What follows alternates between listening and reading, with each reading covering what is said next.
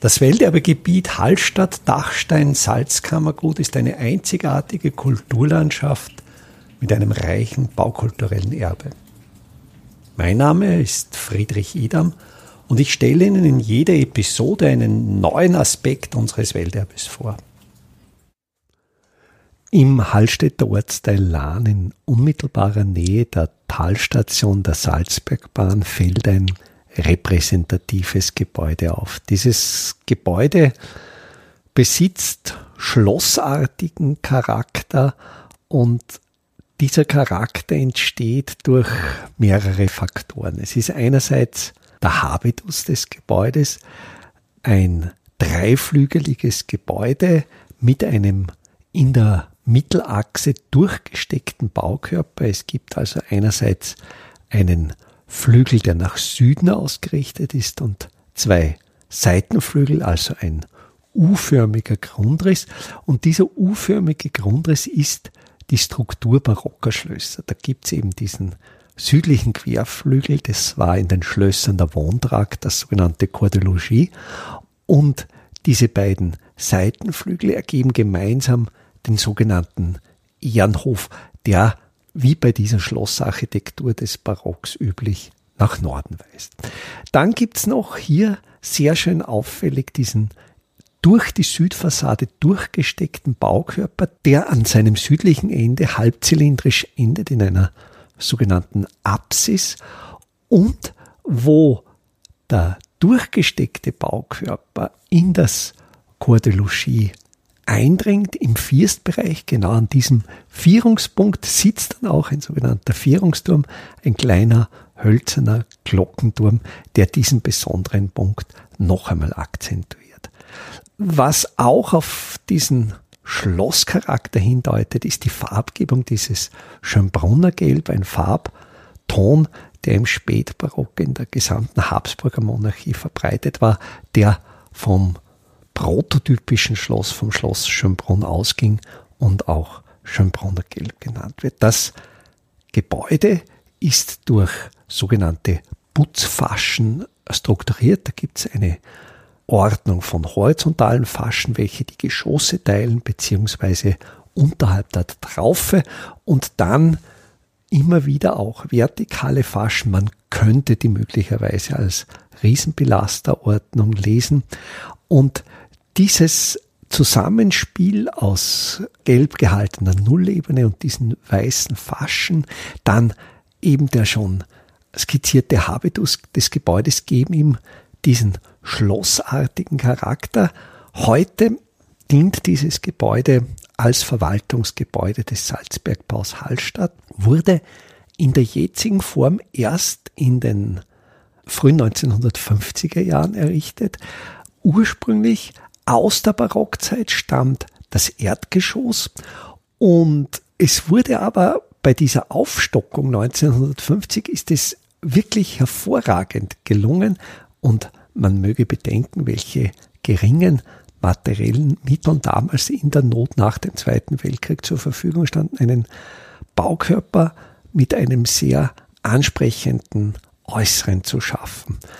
Und es wurde wiederum ich gehe davon aus, dass auch sehr viel Konstruktionsmaterial des alten Dachstuhls verwendet wurde. Das Dach ist ein sogenanntes Spandach. Man kennt das in dem eleganten Schwung im Traufbereich, wo eben das Dach ausschwingt und dass auch im Traufbereich keine Schräghölzer vorstehen. Und diese barocke Dachstuhlkonstruktion mit den Gaupen wurde wieder aufgesetzt, sodass die Gesamtgestalt wirklich für ein Verwaltungsgebäude, ein repräsentatives Verwaltungsgebäude des staatlichen Salzbergbaus hervorragend geeignet ist. Die Grundsubstanz, die Struktur geht auf das sogenannte Salinenspital zurück. Das Salinenspital war eingeschossig, umfasste genau wie wir aus historischen Planquellen wissen, genau diesen Grundriss. Und ein Spital bedeutete bis weit ins 19. Jahrhundert hinein so viel wie Versorgungsanstalt. Also es war nicht so sehr heute, ist es eher mit der Bedeutung Krankenhaus besetzt. Bis ins 19. Jahrhundert bedeutet die Spital eher Altersheim, Versorgungsanstalt und diese Spitalstiftung von Hallstatt geht tatsächlich bis auf die mittelalterliche Marktgründung zurück. Es gibt in den schriftlichen Quellen Hinweise, dass schon vor dem 16. Jahrhundert ein Spital außerhalb des Marktes bestand, also außerhalb dieses engen Marktrichterbezirkes. Möglicherweise stand dieses allererste Spital auch in der Lahn, aber da wissen wir eben sehr wenig Bescheid, nur in einem Nebensatz, in einer schriftlichen Quelle wird das einmal erwähnt. Und dann gibt es sehr sichere Belege für ein Spital im Markt. In den 1530er, 40er Jahren wurde das errichtet. Das stand im Bereich des heutigen Marktplatz, dort wo heute die Häuser Marktplatz 59 und 60 stehen, also am südlichen Ende des Marktplatzes. Und dieses Spital bestand bis 1750 und wurde durch den Marktbrand 1750 vollkommen zerstört, weil ja der Brand in unmittelbarer Nähe dieses Spitals ausbrach. Es brannte wirklich bis auf die Grundmauer nieder. Von den Spitalsinsassen sind auch zwei bei diesem Brand ums Leben gekommen. Und es galt dann nach der Zerstörung des Marktes von 1750 nicht nur die Produktionsanlagen wieder zu errichten, sondern eben auch dieses Salinenspital. Und da merkt man aber doch, wie lange es gedauert hat. Das heißt, 1750 ging das frühneuzeitliche Spital verloren. Der Bau in der Lahn, der Spitalsbau wurde erst 1770 in Angriff genommen. Es dauerte also doch 20 Jahre, bis man dann wieder einen Ersatzbau schuf.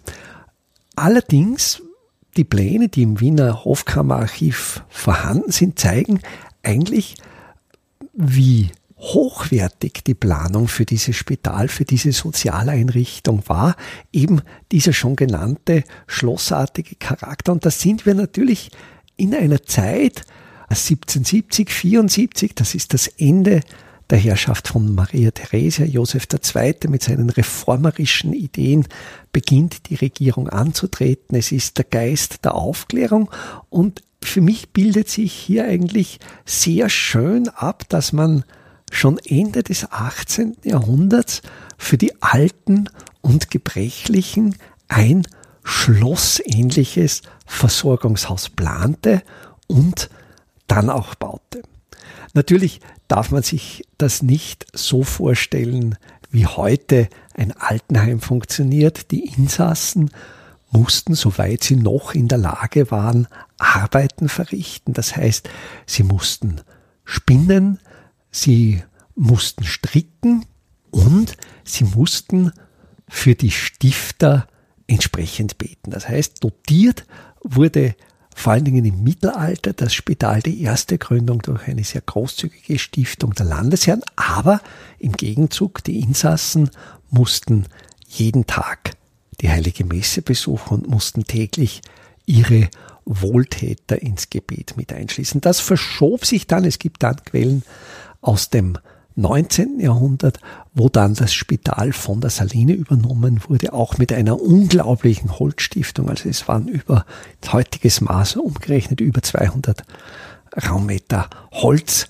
standen zur Beheizung des Spitals zur Verfügung. Also frieren mussten sie nicht. Das Gebäude wurde auch gut instand gehalten und nach Ende des Zweiten Weltkriegs, wo eben dann sich ein neues Sozialsystem etablierte, kam dieses Spital in seiner Funktion außer Gebrauch, wurde aber nicht abgerissen, sondern eben, wie eingangs schon skizziert, in ein Verwaltungsgebäude für die Salinen umgebaut.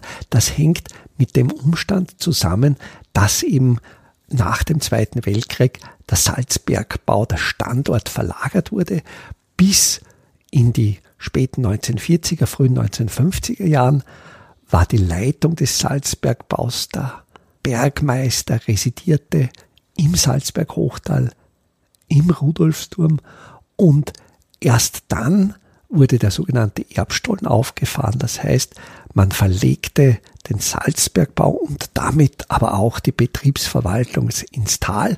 Dieser Erbstollen, das Mundloch, ist in unmittelbarer Nähe dieses ehemaligen Salinenspitals auf etwa 520 Metern Seehöhe. Da führt dann ein sehr leicht ansteigender horizontaler Stollen, eine Hauptschachtricht ins Salzlager und hat dann an ihrem Feldort, also an dem tiefsten Punkt, einen vertikalen Schacht, den sogenannten Beustschacht, der dann mit Hilfe eines Aufzuges alle Horizonte des Bergbaus miteinander verbindet. Und mit dieser Änderung des Betriebs war es dann möglich, den Salzberg-Baubetrieb in Hallstatt vom Tal aus zu betreiben. Es ging damit einerseits eine jahrhundertelange Tradition zu Ende, andererseits nutzte man dieses vorhandene Objekt mit seiner barocken Kernsubstanz dazu, es zu einem neuen Verwaltungsgebäude auszubauen. Welterbe Hallstatt erscheint alle 14 Tage neu.